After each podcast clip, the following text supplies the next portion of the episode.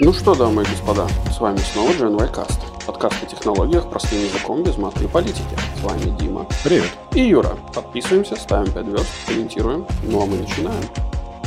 Привет, Дима. Привет, Юра. Заход на без политики пытаемся еще раз. Да ладно тебе, у нас все, все чинно благородно. Не надо преувеличивать наших поползновений в сторону политики. Но так или иначе, мы сегодня обсудим, что? Правильно, новости, а также твой поход в кино. Ты же вроде в кино ходил? Да, да, да. Вышел новый фильм Marvel, надо идти, нельзя не ходить. Тем более Доктор Стрэндж.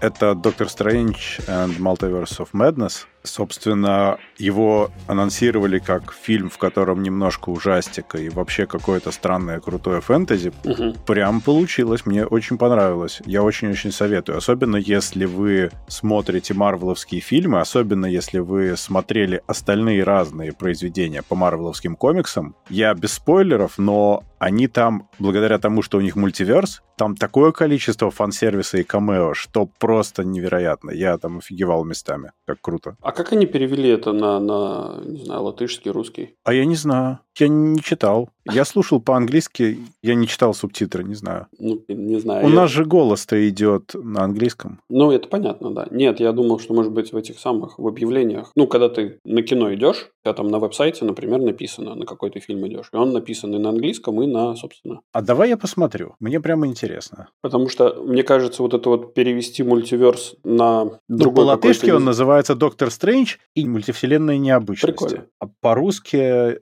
Сейчас переключимся на русский. «Доктор Стрэндж. Мультивселенной безумия». Безумие. Безумие. Прикольно. Ну да, окей. Ну, забавно. Но на самом деле фильм реально классный. Я прям очень-очень советую всем, кому хоть отдаленно такое нравится. Но желательно перед этим посмотреть хотя бы предыдущего Доктора Стрэнджа и хотя бы сериал WandaVision. Иначе будет не очень понятно, в чем прикол. Почему вообще весь кипиш. А, то есть еще и перед этим надо будет смотреть сериал. WandaVision офигительный. Просто нереальный. Это очень круто. Не, серьезно. Знаешь, вот мне все время, э, так, когда кажд- каждый раз, когда я, мне кто-то говорит посмотреть сериал, мне вспоминается картинка. Хочешь ли ты посмотреть фильм на 10 часов? А он такой, нет. И Netflix такой, типа, а я, типа, сниму там 10 раз по одному часу. Хочешь? Он такой, да, я в деле, чувак. Не, здесь, понимаешь, они очень хорошо WandaVision обыграли. Там, во-первых, сам по себе сериал классный, во-вторых, потом становится понятно, почему, но каждая серия стилизована под определенный период американских сериалов. О, полностью. А это прикольно. Начинается с, с- вообще с черно-белой, э, там, супер-ретро серии. Мгм. Это все имеет сюжетный смысл, потом выясняется, но очень классно сделано. То есть супер стильный сериал. Ну, а как там Бенедикт Кукумбер сыграл? Офигенно, это Доктор Стрэндж, он для этого родился, по-моему. Ну, Кукумбер молодец, конечно, крутой актер. Да, ну, в общем, мне ужасно понравилось, все классно, смотрится отлично, но я, собственно, что хотел сказать. Перед фильмом пихали трейлеры в меня. Я очень не люблю, когда это делают, но я там сижу, а они в меня пихают. Мгм. Но некоторые трейлеры были неприятны. То есть там, например, если отбросить тот факт, что это глупости, например, будет ремейк Топ Ган, он и будет- смотреть... Это не ремейк, это продолжение истории. все равно, все равно глупости. В общем, смотреть сейчас, как там по большому экрану летают самолеты и что-то взрывают, вообще неприятно. Вот прям неприятно. Я, кстати, планирую сходить. Может быть, не знаю, но вот мне было неприятно это все смотреть в свете происходящей войны. Там еще были анонсы других фильмов, там парочка тоже про всякие там э, перестрелки в городе, там разрушение домов и так далее. Ну, прям первая ассоциация нехорошая возникает. Ай, не, дружище, слушай, ну это ты, ты реально перебираешь, потому что, ну, come on. В принципе, тогда телек не надо смотреть, ну, или там, не знаю, в кино ходить, потому что Не, так ну или иначе почему? это будет, ну, я не знаю, много же разных крутых фильмов про ту же войну, и ты не смотришь на это, ты не ассоциируешь это с сегодняшним днем, ты это смотришь как, ну, картинку обычную.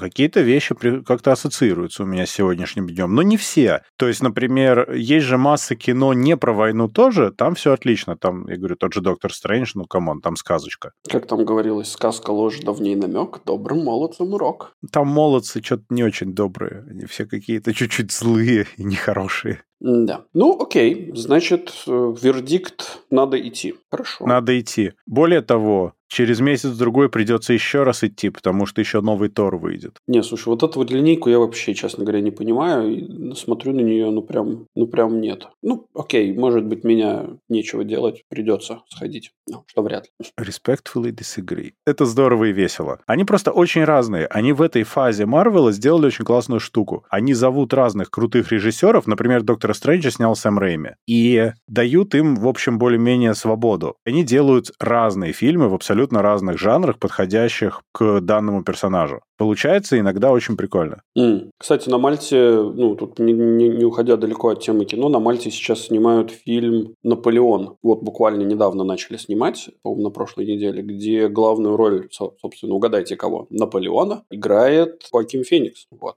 Так что, если вы случайно гуляете по Мальте, обращайте внимание на лица людей. Возможно, вы увидите там этого человека. Главное его не оскорблять в метро. Ну, у нас нет метро. В автобусе тоже не надо. Я не думаю, что он в автобусе ездит, в мальтийском. Есть у меня такое подозрение, что от этого он точно не делает. А если он над вами ржет, отнеситесь с пониманием. Ну, типа того, да. А, ну ты делаешь отсылку к фильму Джокер. Я что-то Я пытаюсь, да, я пытаюсь раз за разом. Я что-то не сообразил. Ну да, да. Окей, а что у нас с новостями? Нам тут в чатик наш любимый, который называется Gen Y Chat и находится в Телеграмчике, а также вы его можете найти по всем ссылкам в описаниях. Нам слушатель предложил новостишку про то, что Apple получил патент, позволяющий сделать свой собственный, угадайте что, Surface Book. Патент о том, что будет, возможно, клавиатура с шарниром, к которому можно подключать и отключать экран с мозгами. По сути, то же самое, что был Microsoft Surface Book и Microsoft Surface Pro.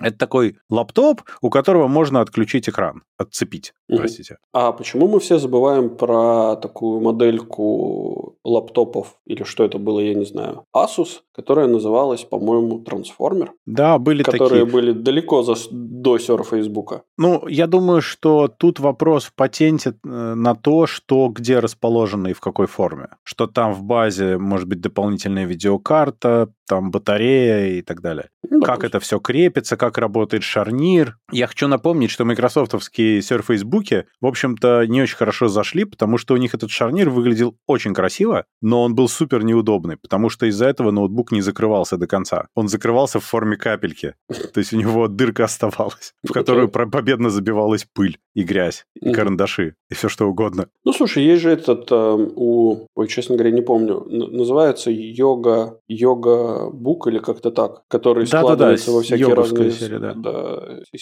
в разные позы складывается, как заправская баба Яга, хотел сказать я, но промолчу. У него тоже щель остается между, получается, дальней стороной лаптопа. Ну, то есть между нижней и верхней частью. Но это же инженерный позор. Это, возможно, не, не инженерный позор, а это, возможно, фишечка.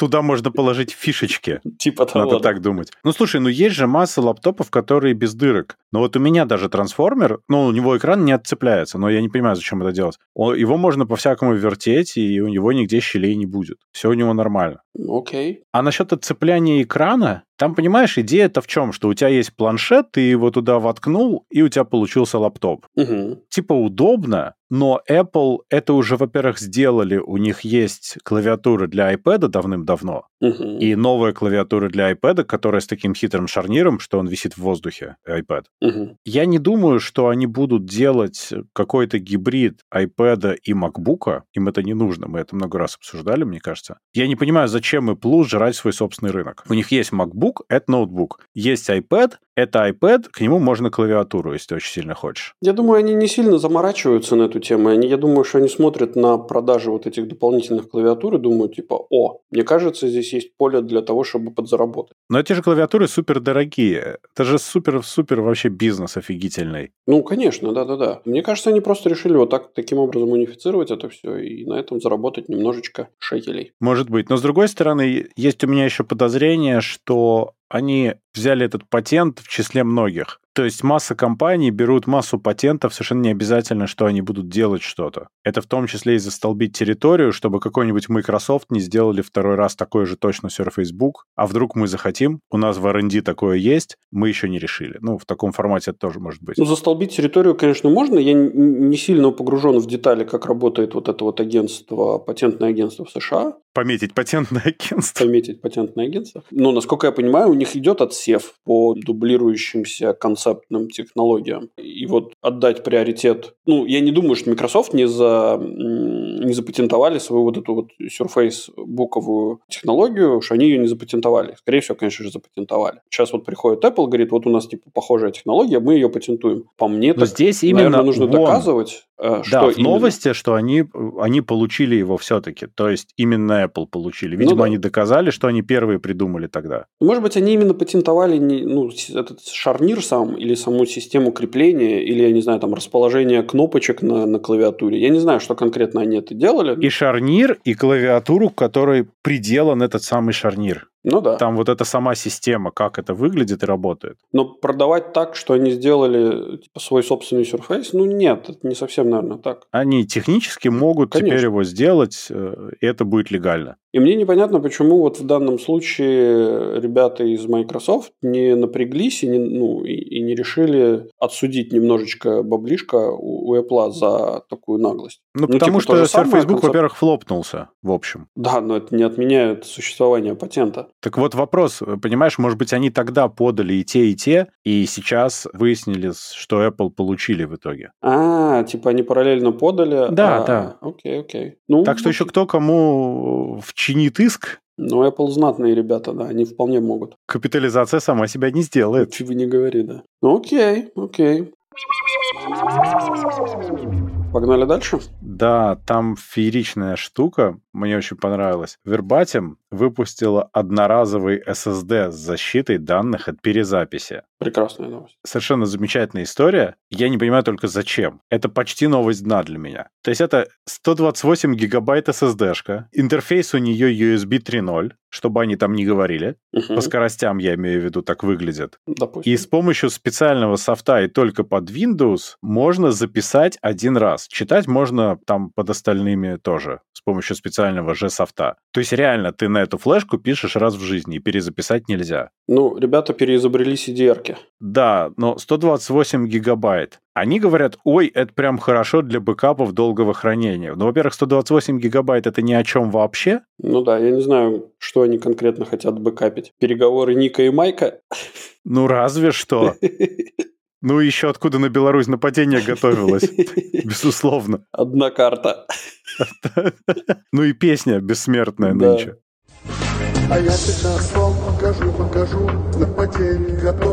на Беларусь. Слушай, просто это так странно. Ну, это я только могу себе представить, что у них была партия бракованных контроллеров, которые не позволяли перезаписывать, и они решили из этого сделать маркетинговую фишку. Посыл-то, наверное, у них правильный, да, то есть с SSD-шки, если данные удалились, то они удалились навечно, да, то есть ты вряд ли сможешь их каким-то образом восстановить. Не знаю, правда, неправда? Ну, слушай, я с SD-карточек э, восстанавливал неоднократно. С SD-карточек? Ну, это флеш-память. Ну да, это флеш-память. Если ты на нее после этого ничего не писал, то ты восстановишь. Ну... Если ты писал, то труба. Ничего не восстановишь. Ну, ты, если ты на жесткий диск что-то писал, то ты, скорее всего, не восстановишь. Это не вопрос, это SSD или... Ну, это флеш-память или это не флеш-память. Это неважно совершенно. Ну, из-за того, как на флеш-памяти контроллер перераспределяет ячейки, намного меньше вероятность восстановить, скажем так. А, ну да, правильно. Он же... Ну, окей, да, да. Это... Он же не подряд пишет, он же пытается раскидывать. Да. Поэтому ты навряд ли потом восстановишь что-то. Ну да. Ну, слушай, во-первых, первое, это хорошая новость. Если они будут очень дешевыми, то скоро у нас рынок будет завален 128 гигабайтовыми жесткими дисками, которые, скорее как всего, презервативы. Же, скорее всего же ребята взломают эту защиту и сделают их перезаписываемыми. Вторая новость. Я первый раз за последние 10 лет услышал имя компании Verbatim.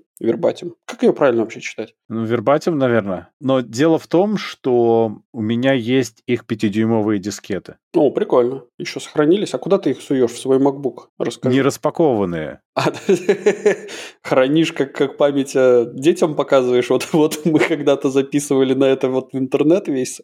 Да, да, да. Я думаю, что это будет э, вполне себе раритет когда-нибудь. Это уже почти. Ну да, осталось только эти большие 512 килобайтные найти где-нибудь. Вообще будет огонь. Совсем большие, которые, да? Ну да-да-да. Которые не 1.34 или сколько они там, 1.44. У меня где-то лежит одна или две. Но они такие совсем нежные. Я думаю, что они трупы давно. Ну, понятное дело. На них, во-первых, вся вот эта вот магнитная... Вот это вот... Наверное, вот это, отшелушилась вот уже. Вот эта вот штучка, из которой в свое время презервативы делали. Она, она это... Можешь презерватив по делу использовать, а можешь диггер записать. Ну, типа того, да. Вот, и... Представляешь процесс считывания? Это, знаешь, это секретные технологии передачи данных ЦРУ, да? Знаешь, у каждого ЦРУшника с собой должен был быть презерватив, который можно иногда использовать как память.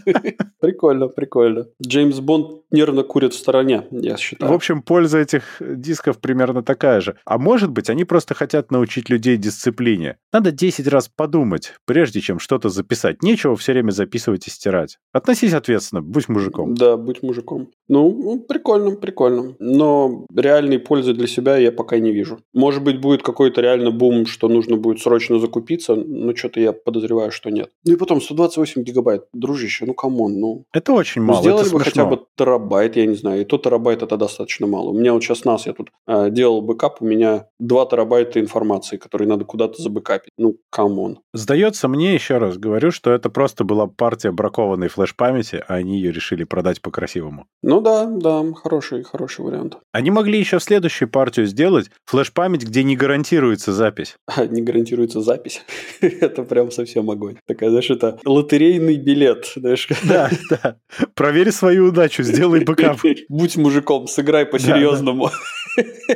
Ну, помнишь этот старый анекдот «I like to move it, move it»? Нет. Ну вот, А ну, чувак сидит перед компом в Norton Commander и нажимает F6, Enter, Tab, F6, Enter, Tab и напевает I like to move it, move it. А, окей, да. Да.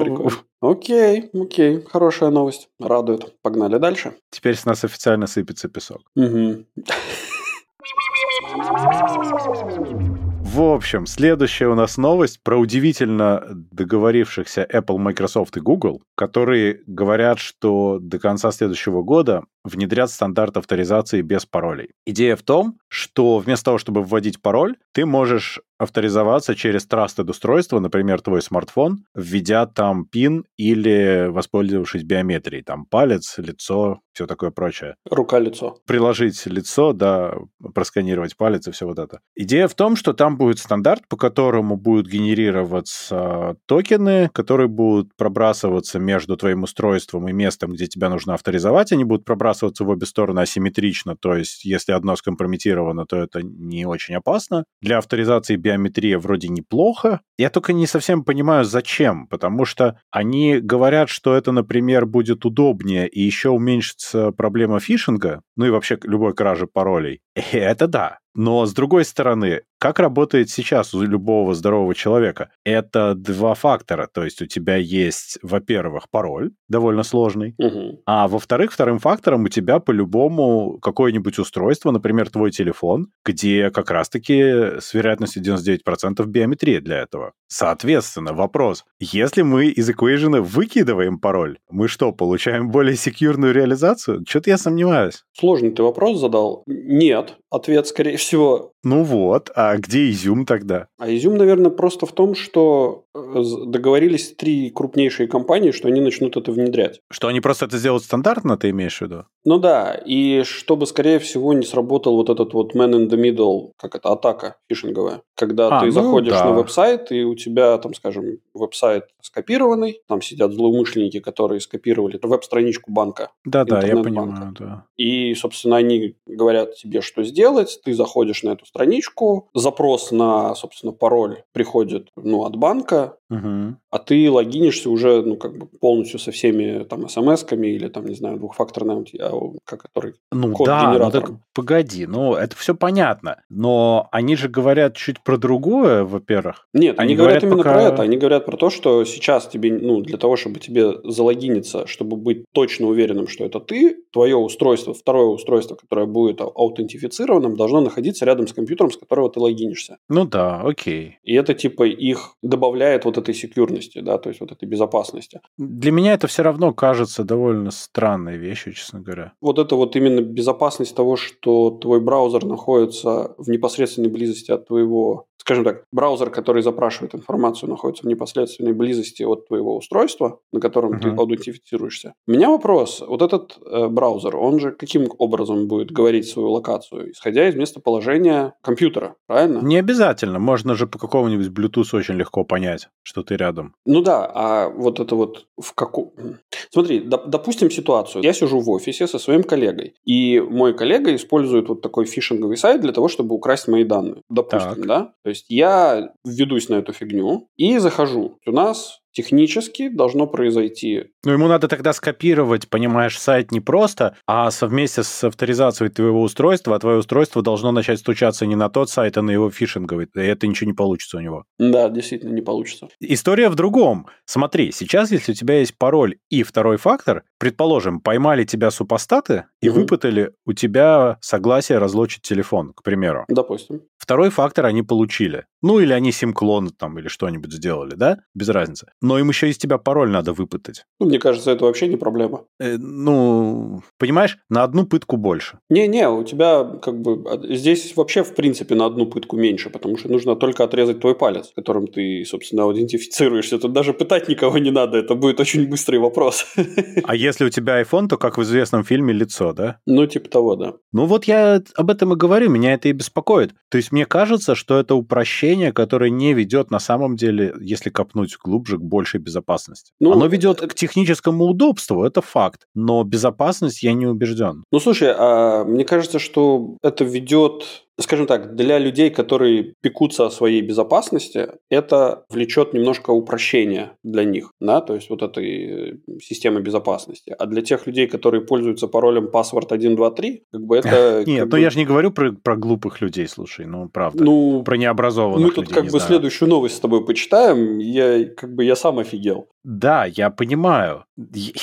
Я, я не об этом. Я говорю о том, что мне кажется, что если должна быть безопасность, то вот это не совсем безопасным для меня звучит. Для меня это звучит как уменьшение безопасности. Потому что то, что они здесь описали, это второй фактор здорового человека. Да, однозначно, конечно. Ну вот. И он уже сейчас так и работает. У меня, например, для какого-нибудь майкрософтовского аккаунта, в том числе и рабочего, у меня Microsoft Authenticator именно так и делает. Угу. Кроме того, что я ввожу пароль, я потом еще мордой лица авторизуюсь, и потом я еще нажимаю кнопочку Approve после этого ручками своими. И это прямо вот точно. Равно как и там, например, для банка какой-нибудь Smart ID, да, где ты сначала мордой, а потом еще пин вводишь. Ну да. То есть там прям три фактора получается фактически. Конечно, да. Ну банк ну, это вот. же банк, это же про денежки. Ну да, но Smart ID в Латвии довольно широко уже сейчас используется, и в разных местах можно там им заходить, авторизовываться и так далее. Поэтому вот это более безопасная штука хотя бы, потому что он еще и гвоздями приколочен к устройству наглухо. Угу, угу. Если ты меняешь даже устройство, ты трансферишь эту всю софтину с настройками, тебе надо перевыдавать Smart ID. В моем случае, я когда обновлял себе на этот телефон уже, когда там, да, мне надо было, благодаря тому, что у меня вот э, новый паспорт, у меня еще есть ID-карта, проходить меньше страданий. А так бы мне еще и пришлось ехать получать заново. А так я NFC-чип э, в паспорте сосканировал и авторизовал. А, прикольно. Окей. Там прикольно. Там, когда создаешь себе новый, он тебя спрашивает, ты типа уже да? Я говорю, да. Он говорит, давай сюда паспорт. Прикладываешь паспорт сзади телефона, он его сканирует просто через NFC, и все. Ну да. И понимает, что это был ты все еще. Прикольно. А, слушай, говоря про эти самые аутентификаторы, вот эти вот э, гугловские, майкрософтовские и, и, и же с ними, у тебя не было такого, что, что ты не можешь все загнать в один какой-то отдельный. Ну, вот тот же самый майкрософтовский аутентификатор. Вот я сейчас специально посмотрю. У меня стоит их по большому счету два, ну, кроме Smart ID. Это майкрософтовский, угу. В котором у меня только исключительно майкрософтовские аккаунты, и гугловский, в котором у меня все остальное в большом количестве. Но гугловский у меня не Google Authenticator софтина, угу. потому что она очень плохо переносима между устройствами, а у меня OTP AUS, который умеет токены Да, практически. Который умеет токены синхронизировать через iCloud или через другое облако. То есть, когда ты меняешь устройство, тебе легче перетащить. М. И плюс у него есть киллер-фича. У него есть приложение на Apple Watch. То есть у тебя Apple Watch превращается в генератор второго фактора. Это так удобно. Это просто офигеть как удобно. Прикольно. Я немного офигел. У меня, ну, я пользуюсь этим паспорт-менеджером OnePassword. Да. И у него внутри есть вот это вот, ну, то есть ты можешь сосканировать, и он тебя внутри будет генерировать э, Да-да-да. этот самый, и сразу автоматически все загонять. Кстати, Apple Keychain уже такой тоже умеет. М, Ну, видишь, у меня не так много Apple девайсов, которые... Нет, я к тому, что это всюду появляется. Ну да. Да. И проблема была том, что у меня, ну, помимо того, что у меня многие сайты, ну, не позволяли мне вот сделать вторую аутентификацию, вторую в OnePassword, для меня звучало странно, но окей, но у меня и не все брали майкрософтовский, и не все брали гугловский. И мне приходилось скачивать их родной для того, чтобы делать, по сути, то же самое. То есть, ну, ты, ты А они по-разному это делают, потому что есть определенный способ генерации и проверки. Их несколько. Бывают разные реализации.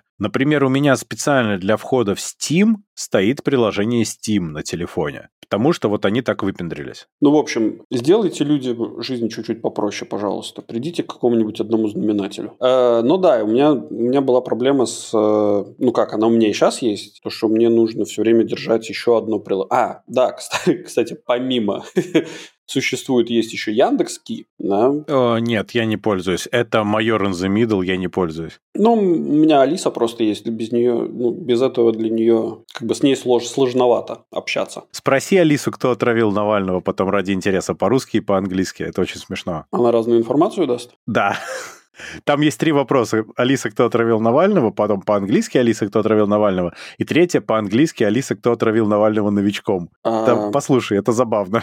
Честно говоря, Это я... Три разных ответа. Она разве понимает английский? Я что-то пытался как-то однажды с ней разговаривать, и она что-то... У меня, кстати, с Алисой сейчас есть проблема, то, что у меня музыка не всегда играет. Ну, то есть у меня есть подписка Яндекс. Иногда речи Путина включаются? Ну, не, речи Путина там по дефолту вшиты внутрь, как бы они... Ты с утра под них просыпаешься, да. Вместо будильника. Вот, но нет, все это шутки, но да. И, собственно, Яндекс, вот этот вот ки. Потом для Synology мне нужно было отдельный скачивать. Почему? Объясните мне, я не понимаю. Ну, в общем, ладно. Моя боль, печаль, и сделали мне жизнь сложнее. У меня скоро все приложения придется с телефона удалить, оставить только вот эти вот на каждое приложение свой аутентификатор. Подожди, а у тебя что, нет специального телефона для авторизаций? Ах, Завел бы специальный телефон специально для авторизаций. Интересная мысль, но ты же понимаешь, что как бы этот телефон всегда нужно носить с собой. Как только ты его забыл, Да. Ну, ну, как бы это проблема. Точно так же, как, например, вот у этих ребят будет, когда вот Apple, Microsoft, ну, про то, о чем мы говорили. Ты забыл свой телефон с собой, и все, и ты сидишь и никуда зайти не можешь. Потому что... Что? Потому что, ну, как бы твое устройство всегда должно быть рядом с тобой. Да. Уехал на работу без телефона, все, сиди без, без доступа. Или разворачивайся и обратно в пробках стой. Современный человек не может уехать на работу без телефона. Э, может. У него не начнется нервный тик, диарея, пена изо рта, и он умрет. Ну, да, но зайти-то не сможет. Не сможет. Ну, в общем, ладно, все это хорошо, но погнали дальше к еще одной прекрасной новости. Ой, эта новость какая-то... Она началась безобидно, а потом выяснилась страшная подоплека. М. В общем, GitHub потребует от всех пользователей, публикующих код, включить двухфакторную авторизацию до конца 2023 года. Все как бы нормально звучит. Ребята закручивают безопасность, все хорошо. До тех пор, пока не выясняется, какой маленький процент пользователей сейчас использует 2FA. Потому что сейчас вообще только 16,5% используют второй фактор на GitHub. А если мы возьмем NPM, из тех, кто публикует код, только 6,5% используют второй фактор. Что означает, что все остальные проценты аккаунтов могут быть скомпрометированы сравнительно легко, и фактически инжект чего-нибудь в код, и всем большой привет. Ну, собственно, смотри, как эта прекрасная новость перекликается с предыдущей прекрасной новостью. Допустим, да, то есть GitHub это все-таки, ну, как это, сервис для, ну, достаточно, ну, скажем так, не самых глупых людей, назовем это так, да. Люди, которые знают, что такое компьютер, люди, которые знают, что там как бы нужно соблюдать некоторую гигиену, правила безопасности, да, вот цифровую гигиену, я имею в виду, а не э, мыть руки после того, как в туалет сходил. Вторую нет, они обычно не очень. Нет. Ну, Дима, суди о людях как бы не по себе. Но так или иначе. Тут выясняется, что только 16,5% активных пользователей. То есть все остальные плевать хотели на безопасность. Еще раз, если мы берем NPM, то из них 6,5% публикующих код используют второй фактор. Ну да-да-да-да-да. Люди пренебрегают безопасностью абсолютно. Ну Это вот. поразительно. Теперь понятно, зачем Apple, Microsoft и Google, собственно, решили вот это вот дело внедрить. Потому что они понимают, что ну, это же геморрой, что вот ну, у нас мир небезопасен, надо что-то делать. Так что молодцы, ребят. Более того, молодцы, что сумели договориться вообще хотя бы. Вот. Это, наверное, самое удивительное в этом всем. М-м. Дима, у тебя есть двухфакторная аутентификация на гитхабе? Меня нет на гитхабе просто. Почему тебя нет на гитхабе? А зачем мне быть на гитхабе? Ну, я не знаю, может быть, ты иногда любишь томными зимними вечерами под бокальчик э, вина написать какой-нибудь Hello World на Go. Я никогда не публиковал ничего на, на гитхабе, честно говоря. А Хотя нет, что-то публиковал когда-то, не помню уже. Но это было очень давно. Ну, ты даешь. Я мало что-либо контрибьютил в open source, честно говоря. Были какие-то фиксы несколько раз, но очень мало. М, Ну, окей. Ну, хорошо. фиксы того, что меня очень сильно раздражало, я чинил и понимал, что, наверное, кого-то еще выбесило. Надо, надо людям подарить. Да, Но это, редко хорошо, очень. Это хорошо. Ну, вот такие вот у нас дела, ребята. Кстати, пользователи, если у вас есть аккаунт на GitHub, расскажите, у вас есть там двухфакторная аутентификация или нет? Заходите к нам в чатик. Я думаю, что ровно 100% ответов будет «да», потому что те, у кого нет, постесняются. Это, кстати, вот тему к нашей вот этой вот разговору в чатике по, про подушки безопасности. Не, не подушки безопасности, про детские кресла. Вот та же самая история. Да, конечно. Когда ты сказал подушки безопасности, я подумал, что ты про разговор о сбережениях. Ай, не-не-не, сбережения – это глупость. Не копите, деньги все равно обесцениваются. Ладно, ладно, окей. я троллю, я троллю, копите, конечно же, копите. Лучше в твердой валюте. Лучше все потерять по-честному, чем всегда жить без денег. Как говорил очень мудрый дедушка Мойша, вкладывайте деньги в землю. Ее, говорят, больше не производят. Да-да-да.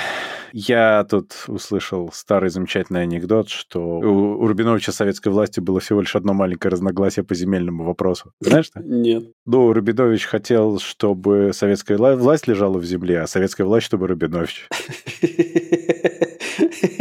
Это хорошо, да. На этой радостной ноте идем. Так,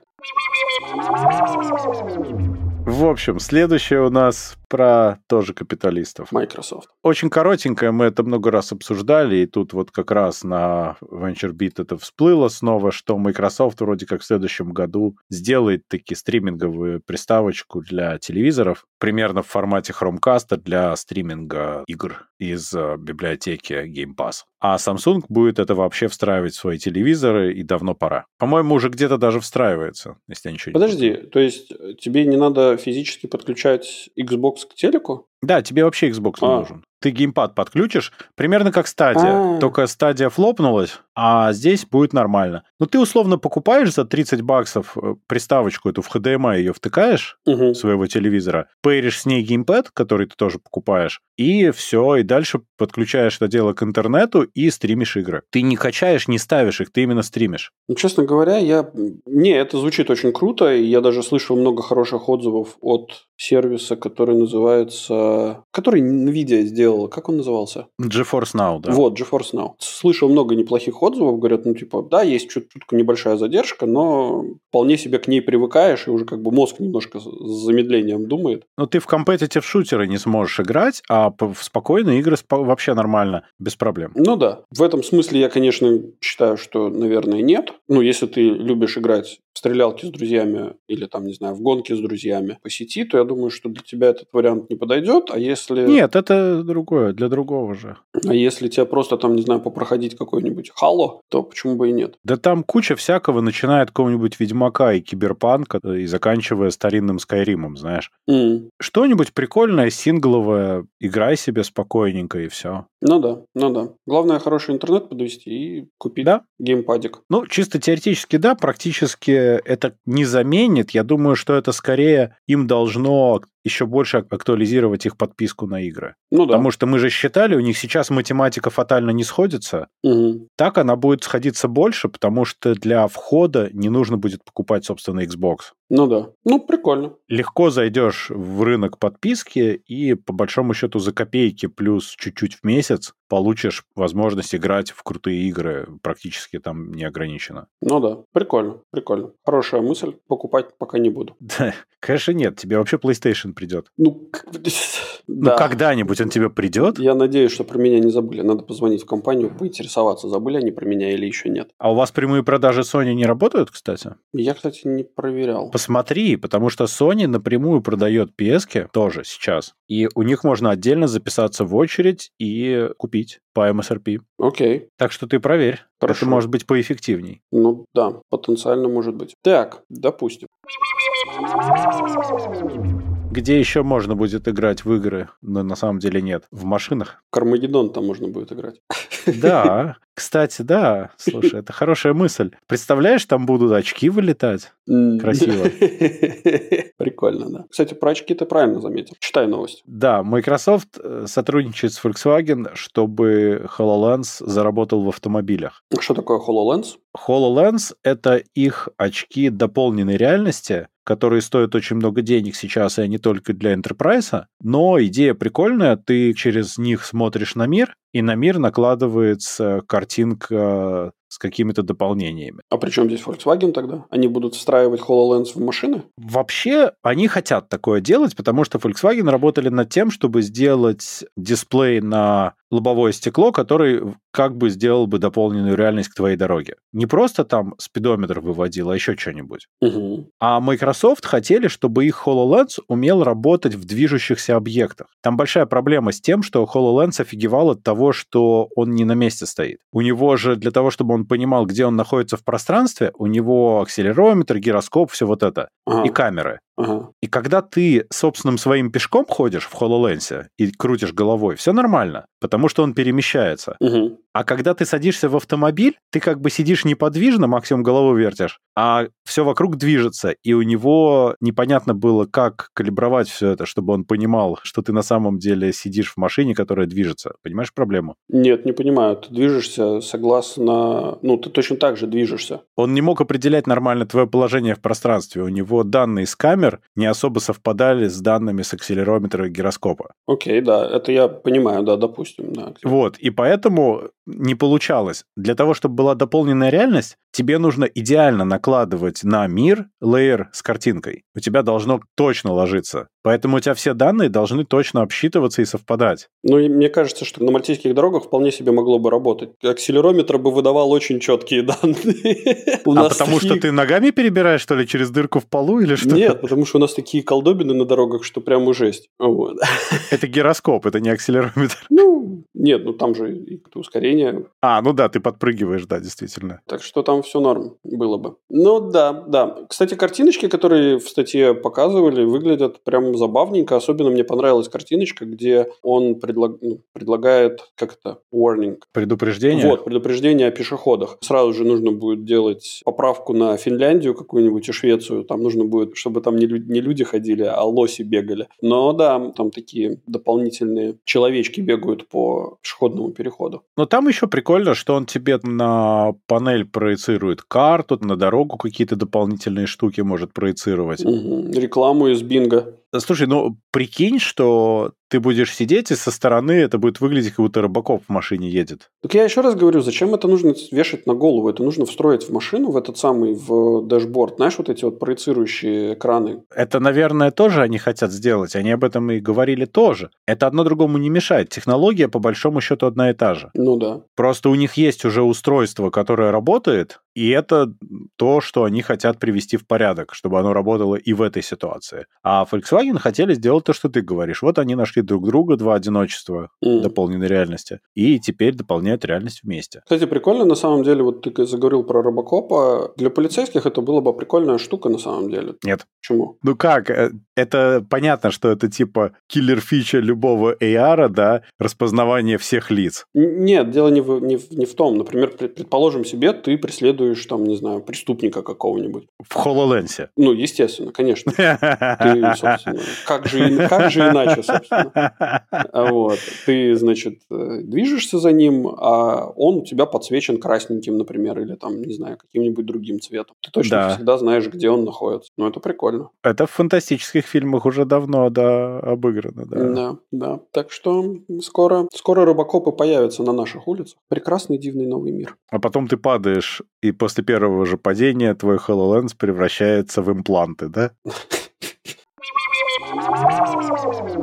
Ну а теперь я тебе должен объяснить свою мысль про NVIDIA. Да, читай сначала новость. Да, NVIDIA заплатит комиссии по ценным бумагам американской штраф 5,5 миллионов долларов за то, что скрывали, сколько в 17-18 году видеокарт они продали именно майнерам. Окей. Okay. Тут история в том, что в течение 18 фискального года Nvidia сообщала о том, что у них был рост продаж видеокарт, но не сказали, что они продавали больше именно майнерам, а в это время SEC считает, что это нестабильный рынок, который ведет к проблемам на основном рынке. В то же время еще и есть у NVIDIA специальные карточки для майнеров, а они продавали обычные видеокарты. Это большая фигня получилась. Подожди, еще раз объясни вот эту мысль. У них есть обычные видеокарточки и для майнеров. И да. кто кому и чего здесь продавал? проблема в том, что они продавали именно обычные майнерам. Ну и в чем проблема? Здесь речь о том, что они вводили инвесторов в заблуждение по поводу будущего роста, потому что майнеры по-другому покупают. Дело в том, что когда ты продаешь майнерам, там же механика какая получается? Они продавали большими объемами, то есть у них там выкупали палетами эти карты, если ты помнишь. Угу. По-моему, то, что они продавали майнерам, это секрет полишинели немножко. Соответственно, майнеры покупают большими объемами, вынимают это с рынка, а потом через какое-то время они выбрасывают это на рынок обратно. Okay. Получается, что это вообще не только не ведет к росту, то есть это не расширение рынка, что вы продали больше. Это же было подано, как продано больше, у нас больше клиентов стало. А на самом деле это просто отдельные люди купили большими объемами. И мало того, что они купили большими объемами сейчас, они через время это выбрасывают на рынок, твои продажи и цены приседают. Вот честно тебе скажу, мне кажется, что это очень надуманная вещь, потому что, ну то есть это в моем понимании здесь нет никаких претензий к NVIDIA, потому что компании в целом пофигу кому продавать. И в целом, после продажи продукта, им пофигу, что потом будет с этим продуктом, который ну, будет куплен. И то, что он потом попадает на вторичный рынок, забивает какую-то там часть сегмента и снижает продажи, это все в целом учитывается в каких-либо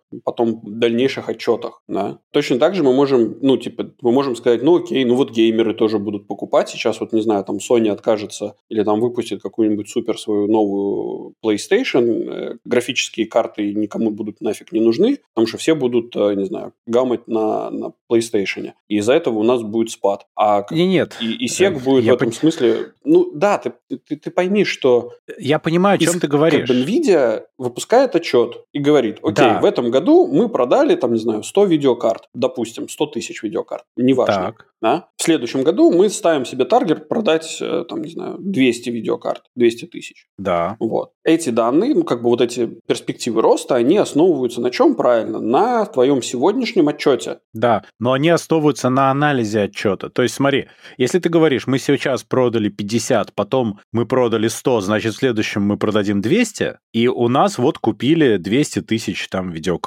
люди, купят. Ну, допустим. То ты считаешь это, исходя из анализа отчета, да, из динамики роста. Допустим. Но ты-то говоришь в данном случае, если ты NVIDIA, своим инвесторам, что это у тебя вот столько новых клиентов пришло, и у тебя растет рынок. А по факту у тебя не растет рынок, у тебя не пришло еще 100 тысяч новых клиентов, у тебя просто 10 майнеров купили по 10 тысяч видеокарт каждый. А чем майнеры отличаются от ритейла крупного? Очень просто. У тебя майнер взял видеокарты и припахал их на несколько лет. И все, он не придет в следующем году покупать Тебе снова. Как? У тебя нет подожди, роста рынка. Подожди. Юр, у тебя нет роста рынка. Да я у понимаю, тебя... что у меня нет роста рынка. Подожди. Правильно. А они говорили, что он есть. Конечно, есть. Ну, в том смысле, что в смысле? по данным он есть. Смотри, тебе... Так они же знали, кому и как они продавали. Но это другой вопрос. Это мислидинг. Если ты просто оперируешь тем, что ты продал 50, 100 э, и продашь поэтому потом 200, да, окей. Но если ты знаешь, что ты продал 50, и сейчас ты продал тоже 50, а остальные 50 ты продал вдвое рук, да, Ну, то ты не можешь with a straight face сказать, что у тебя вырос рынок. могу. Почему? Ну, потому что я хитрый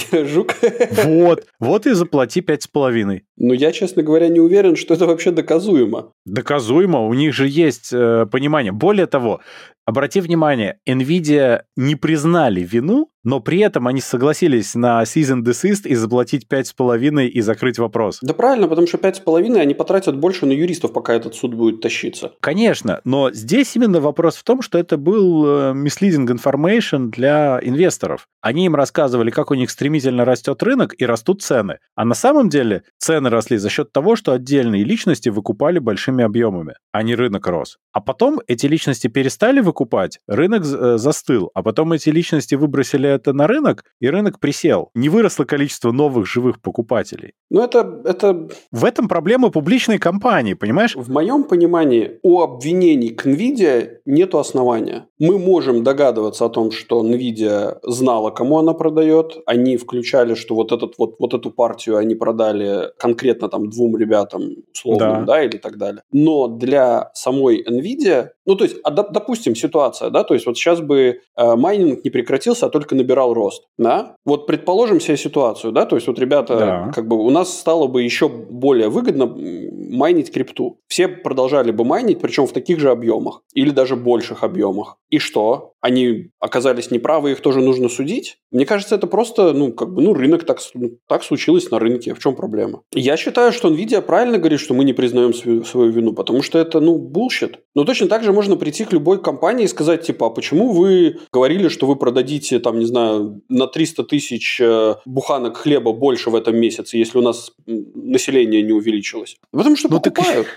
Ну так слушай, в этом все и дело, что с буханками хлеба, это если у тебя очень хороший пример, ты продаешь, продаешь стабильно 100 буханок хлеба в день, а потом внезапно ты продал 200 буханок хлеба. Да. И из этого ты делаешь внезапный вывод, что послезавтра ты продашь 400 и просишь под это инвестиции. Нет, просто понимаешь? ко мне пришел ритейлер и сказал, ребята, типа, мы хотим покупать у вас в больших объемах, потому что мы Не. хотим... что-то». Подожди, Но допустим... здесь-то не ритейлер, Да какая мне разница, а здесь это? пришел человек, который возьмет их просто в яму закопает. Да, Дим, мне абсолютно плевать, кто этот человек. Мне как компании абсолютно пофигу, что он потом с этим будет делать. То, что он мне выкинет потом это на рынок, я об этом не знаю. Может быть, они у него сгорят, я надеюсь. Правильно. Но у тебя проблема в том, что здесь они делали из этого вывод, что рынок вырастет. Конечно. А рынок не, А если- не ну, вырастет. Конечно, нужно делать. Если у тебя продажи растут, как бы, конечно, нужно делать вывод, что рынок вырастет. Еще раз тебе повторяю, если бы ситуация сложилась по-другому и криптомайнинг э, продолжил бы расти и набирать обороты,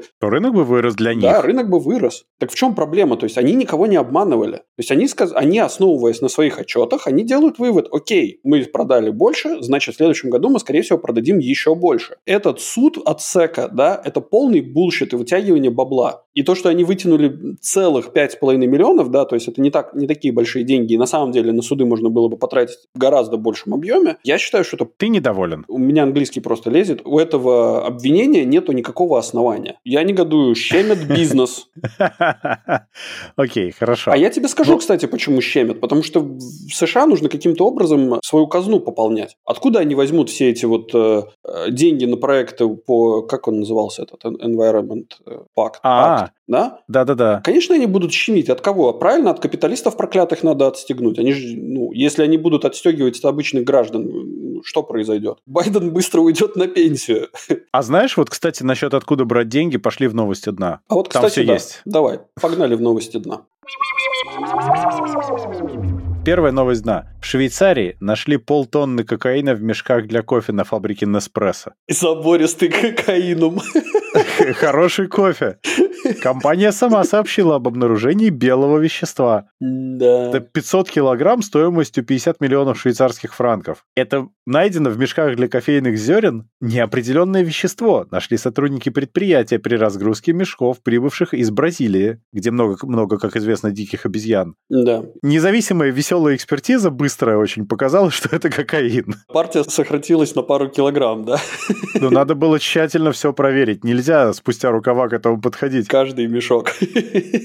Причем минимум два раза надо проверить, потому что могло показаться. Да. К сожалению, это вещество не контактировало ни с одним из продуктов Неспрессо. Мы негодуем. Я считаю, что это большая ошибка и недосмотр, но, возможно, там была тонна изначально. Ну нет, слушай, ну И это будет теперь кофе Special Blend.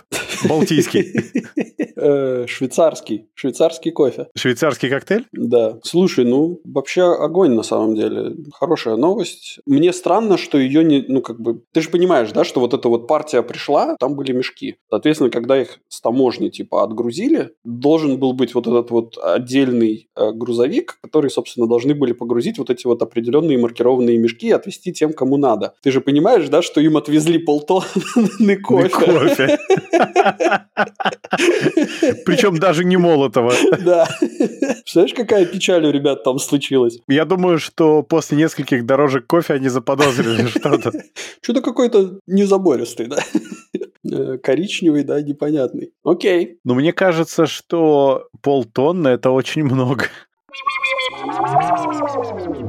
Потому что следующая новость, она намного проще в этом плане. Ага, давай. Там сотрудники ФСБ и таможни нашли всего лишь 40 килограммов кокаина. В ящик. Но там твист в ящиках с бананами. Нет, твист на самом деле другой. Короче, я хочу прям акцентировать внимание на этом моменте. Сейчас я открою эту новость. И я прямо вот, вот, я хочу указать на это пальцем. Новость звучит следующим образом. Сотрудники ФСБ и таможни нашли 40 килограммов кокаина в ящиках с бананами на сумму более 600 миллионов рублей. Мгм. То есть, окей, мы приблизительно понимаем, что ну, более 40 килограммов это типа от 40 до 50, иначе бы они сказали, ну, типа, более 50 или там 50, или, ну, короче, они бы по-другому сказали. А стоимостью более 600 миллионов рублей. Давайте разделим и посмотрим, сколько это будет. Сколько у нас за грамм? 500 миллионов делим на 40 тысяч грамм. Получаем 15 тысяч, да? То есть сейчас в России технически грамм кокаина стоит 15 тысяч. Нет, не обязательно. Под- Подожди, давай, давай. Знаешь почему? Потому что. Швейцарский кокаин был дешевле. Он стоил 6 тысяч, я посчитал. Подожди, не-не-не-не, я не, я не об этом, я не к этому веду. Ну-ну. Короче, 15 тысяч. По непроверенным источникам до февраля месяца кокаин стоил 7 тысяч. Вот, это тот швейцарский. То есть, видишь, Да, в Швейцарии он стоил 6, привезти еще 7 становится. но я не об этом, я не к этому веду. А это хороший, с бананчиком. Да, я веду к тому, что реальный курс доллара сейчас в два раза выше, чем показывают, показывают в этом самом. В- Ты предлагаешь мерить рубль в кокаине теперь? Нет, я, Исключительно. ну как бы в целом, Кстати, конечно, представляешь, можно. завтра выходит этот Центробанк и говорит, вы знаете, все эти валюты фигня, мы отныне будем мерить рубль к грамму кокаина. Слушай, ну раньше водкой было, ну водка была самая стабильная валюта, как бы и ничего, нормально, все 90-е так было. Все измерялось количеством бутылок водки. Вот, так что вот небольшой урок забавной математики. И, кстати, чтобы вот нам не сказали, что мы тут читаем желтую прессу, вот именно эта новость э, была недавно озвучена на канале «Россия-24», поэтому А, в какой ссылаемся. форме? Прям, ну, во время новостей сказали, А. что, типа, вот, сотрудники ФСБ и таможни в сотрудничестве, молодцы, задержали 40, там, нашли 40 килограммов кокаина. Поэтому... Ну, слушай, Россия-24 такой источник, это конечно, федеральный замечательный. канал, дружище. Я А замечу. Чебурашку они там не нашли? Ну, Угашенного. Угашенного. Было там парочку. Причем парочка из них была опознана как сотрудники ФСБ и таможни. Ну, это внедренные сотрудники, ты понимаешь. Конечно. Я не совсем понимаю одного. Как они теперь будут свои замечательные решения в правительстве принимать, если кокаин и в Швейцарии задержали, и на таможне задержали? Это как так-то? Что они теперь делать будут? Они теперь клей-момент вынуждены будут снова нюхать, что ли? Очень медленно. Они же не могут клей-момент теперь нюхать в правительстве тоже. Почему? Компания, которая производит клей-момент, ушла из России. Там есть запасы. Федеральный запас. Знаешь, есть федеральные резервы, фонд благосостояния клеем момент, да, специально для правительства. Слушай, ну все печально на самом деле. Раньше же как было? Что-то сломалось, да, то есть должно двигаться WD-40, да, то есть это WD-40. А да. вот не должно мерить это либо изолента, либо клей-момент. Кстати, ребята, я вам показал, как можно на одной простой новости вычислить реальный курс э, рубля к доллару. Так что учитесь. Занимательная математика. И у нас есть последняя новость, да, в преддверии завтрашних майских праздников. Да, кстати, почему завтрашних? Потому что мы пишем, собственно, 8 мая mm-hmm. это все дело. У нас замечательная новость. Зацепился я за заголовок, я не помню, где я его увидел. Нервные срывы, диарея и скоропостижная смерть. Чем грозят россиянам майские праздники? Я считаю, это будут огненные праздники. Да, да. Невероятно цветистым языком описано, что же грозит россиянам в случае перепивания и переедания. И там рассказаны чудесные истории о том, как люди, не обращая внимания на плохое самочувствие, продолжали бухать и жрать, пока не умирали. Иногда по дороге принимались ловить чертиков, например. Я сейчас смотрю на эту статью и думаю, что это офигенная рекламная кампания, собственно, вот этому нездоровому образу жизни. Ты же понимаешь, что вот обычный русский, русскоговорящий мужик прочитает вот это вот, чем ему грозит, и такой, да нет, мне не грозит, я им сейчас покажу, как я могу жрать и не умру. И вот этим, собственно... Да, они просто пить не умеют. Это же будет вот это, типа, ну и пить, да, типа, да я, что, я не выпью, я выпью. И начнется вот это вот, кто первый уедет. Как там было написано, будут наблюдаться пугающие метаморфозы вследствие выпивки. Пугающие метаморфозы? Да, психозы, депрессия и даже смерть. Речь идет о том, что россияне собственноручно готовы прореживать свои ряды в честь праздника. Но с огоньком. Ну, это и даже не на вражеской территории, заметь. Ну, слушай, если у тебя в жизни есть одна радость, то как бы грех ей не воспользоваться. Надо хотя бы умереть красиво, да? Да, я, конечно, понимаю это все. И... Да, слушай, ну, когда мы с тобой были молоды и глупы, мне кажется, мы пили по жесткой и, и ели как не в себя. И было все замечательно и хорошо, и радовались жизни. Ну, знаешь, когда ты это делаешь э, несколько раз за, вообще за всю жизнь, и тебе при этом мало лет, ну, типа там 18 серии, то ты довольно здоров, и ты не успеваешь убить себя этим. Почти наверняка. А если ты это делаешь систематически, тебе 40-50 лет, и ты это делаешь последние 40-50 лет, то я думаю, что... Ты же понимаешь, что русский человек, он в душе же ребенок. Он же... Ты это его печени скажи. Ну, печень, она же никак не сигнализирует до тех пор, пока не скрутят. А когда скрутят, как тут было написано в статье, один бравый моряк продолжал пить коньяк. Ну, не да. обращая внимания на мелкие неурядицы и проблемы, пока не умер. Ну, что поделаешь, что поделаешь. А что, почему бы и нет? Это же классно, собраться на природе с друзьями, шашлычки и пожарить. двинуть коди. Ну, это как бы неизбежный рок, так сказать, которым когда-нибудь нас постигнет всех. Но не в такой же форме. Ну, может, не от такой формы, но ты же понимаешь, что намного лучше умереть, например, вот на природе с друзьями, с шашлычком и, собственно, под выпивку, чем от рака 10 лет там от какой-нибудь лейкемии мучиться. Это всегда вот этот вот шанс. Я ничего не оправдываю, еще раз повторяю. Так же, как и кокаин, и наркотики, алкоголь – это зло. Он губит ваше здоровье. Вы сильно сокращаете себе жизнь. Но иногда это такая философская дилемма. Но да, да. И мы от этих людей периодически пытаемся требовать какого-то здравого смысла, понимания происходящего и еще каких-то адекватных решений. А они даже не понимают, когда надо остановиться и, и все такое. Um... Или что, если у тебя все очень плохо со здоровьем, возможно, уже надо временно перестать пить. Не, не, как не, можно не, от них что-то требовать? Не, не. Я вот жду только, в России должны еще цену на водку спустить, и вообще все будет замечательно. Народ совсем будет доволен. Так же всегда делали. Ну да. Кокаин это для правительства, а водка для всех остальных. И водка должна подешеветь, и народ будет еще больше за правительство. Мне просто интересно, вот ну они нашли, а что они с этими килограммами делать будут? Явно же отправят на склад. И явно же на этом складе где-то этот поменяется на, на какой-нибудь там, не знаю, стиральный порошок. Там э, специальные склады, я думаю, что там фасуется и отправляется отправляется куда надо. Ну да. Ну, бюджет тоже сам себя не пополнит, знаешь. Да, да, я согласен. Решения, как я уже сказал, сами себя не примут. Как, как они будут снова делать свои смехотворные заявления, если они не угасятся вовремя? Здоровый человек такой не может говорить с трибуны. Может, поверь мне, много чего человек может. Ты даже себе не представляешь. Кстати, ты представляешь, ты уже прочитал статью.